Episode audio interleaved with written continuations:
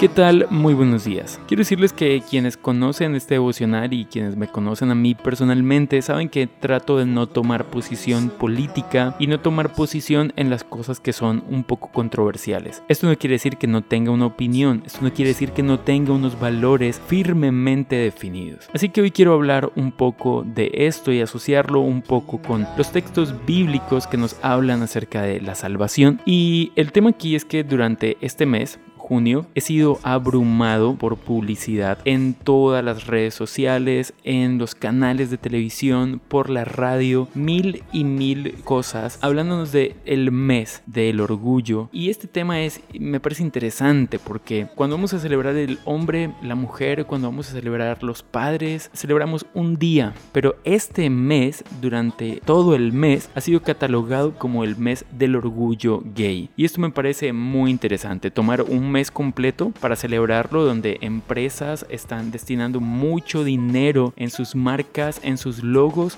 a poner eh, simplemente imágenes que sean alusivas a esto. Cuando pienso en esto, pienso que nuestro mundo realmente ha tomado un rumbo interesante. Cuando digo interesante no estoy diciendo que sea bueno, simplemente estoy diciendo que me parece extraño cómo el hombre puede alejarse tanto de Dios. Y pienso en el libro de Juan capítulo 3 versículo 16 que dice que Dios amó tanto al mundo que dio a su Hijo único para que todo aquel que en él cree no se pierda, mas tenga vida eterna. Y este todos no lo sabemos, es un texto, es uno de los textos más conocidos en el mundo. Pero el tema es que el 17, el 18, el 19 siguen aclarando el asunto. El 17 dice porque Dios no envió a su Hijo para condenar al mundo, sino para que este, el mundo sea salvo por él. Ahora, aquí no quiere decir que no hay condenación. Lo que quiere decir es que a través de Jesús tenemos salvación. Ahora, luego sigue diciendo, el que en él cree no es condenado, pero el que no cree ya ha sido condenado, porque no ha creído en el nombre del unigénito Hijo de Dios. Y esta es la condenación, que la luz vino al mundo y los hombres hombres amaron más las tinieblas que la luz,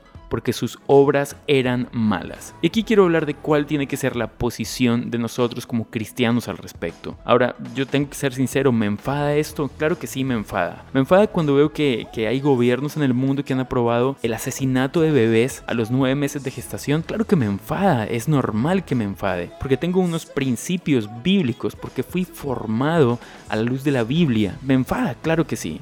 El tema es, ¿qué hago con esto? Ahora, no sé si lo sabes, aquí el texto claramente nos está diciendo que eh, el asunto es sencillo. O creemos o no creemos y ya, no paremos de contar. No dice, mira, y los que creyeron tenían que levantarse a juzgar, a señalar, a dañar. No, no, no, simplemente los que creyeron son salvos porque creyeron.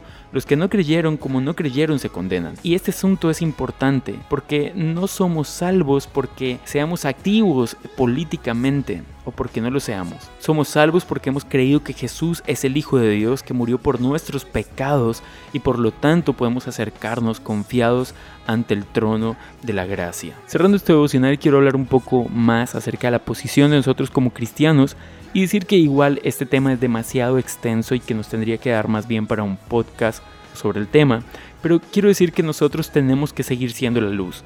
Y ser la luz no es ser conflictivos, porque hay personas que, ok, no estamos de acuerdo, pero esto no nos da derecho a juzgar a los demás.